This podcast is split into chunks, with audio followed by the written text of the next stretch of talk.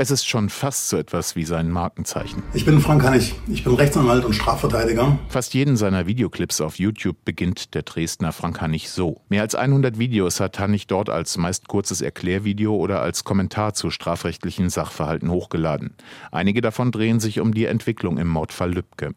Als sein Mandant, der Hauptverdächtige Stefan Ernst, Anfang Januar ein neues Geständnis ablegt, lädt Hannig die Medien offiziell zu einer Pressekonferenz ein und erklärt dort, Markus H., ein mitbeschuldigter Rechtsextremer, der zunächst wegen Beihilfe festgenommen worden ist, sei der wahre Täter. Herr Ernst hat den Ermittlungsrichter des Bundesgerichtshofs heute darüber unterrichtet, dass er am 01.06.2019 gemeinsam mit einem Bekannten, dem bereits mitbeschuldigten Markus H., zum Grundstück des Herrn Lübcke gefahren ist, wo, wie Herr Ernst glaubt, der Herr H den Herrn Dr. Lübcke versehentlich erschossen hat. Hannig informiert über das neue Geständnis seines Mandanten, sagt gleichzeitig, das erste Geständnis, in dem sich Ernst schuldig bekannt hatte, sei unwahr.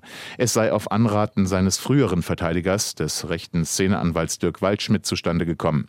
Waldschmidt bestreitet das.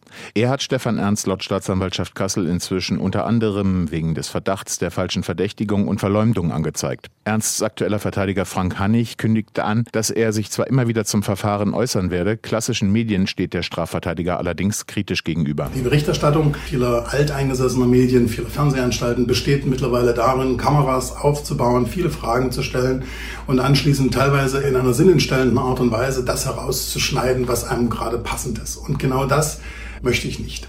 Für Hannig ist es der erste derart öffentlichkeitswirksame Fall, im Gegensatz zum zweiten Verteidiger von Stefan Ernst, Mustafa Kaplan. Kaplan hat unter anderem den türkischen Präsidenten Erdogan vertreten im Gerichtsstreit um das Schmähgedicht des deutschen Satirikers und Fernsehjournalisten Jan Böhmermann. Außerdem war er Opferanwalt im Prozess gegen die rechtsterroristische Vereinigung NSU.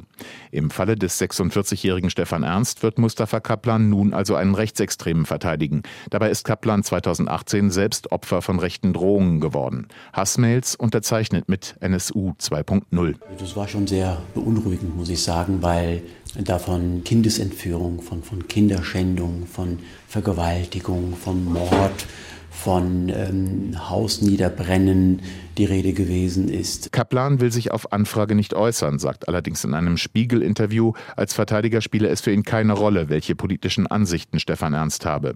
Hannigs Strategie für Ernst, ein neues Geständnis und der Widerruf des ersten, sei trotz erdrückender Beweislast ein Rettungsversuch, so die Einschätzung des Kasseler Rechtsanwalts Knut Pfeiffer. Umgekehrt wird der Mitangeklagte natürlich alles äh, Erdenkliche tun, um aus dieser Rolle auch nur als Beihelfer einer Mordtat herauszukommen. Björn Clemens, der Anwalt des Mitbeschuldigten Markus H., nimmt nur knapp Stellung zu den Vorwürfen von Stefan Ernst. Jeder Beobachter könne sich selbst die Frage stellen, wie glaubwürdig jemand sei, der ständig mit neuen Versionen eines Geschehens aufwarte.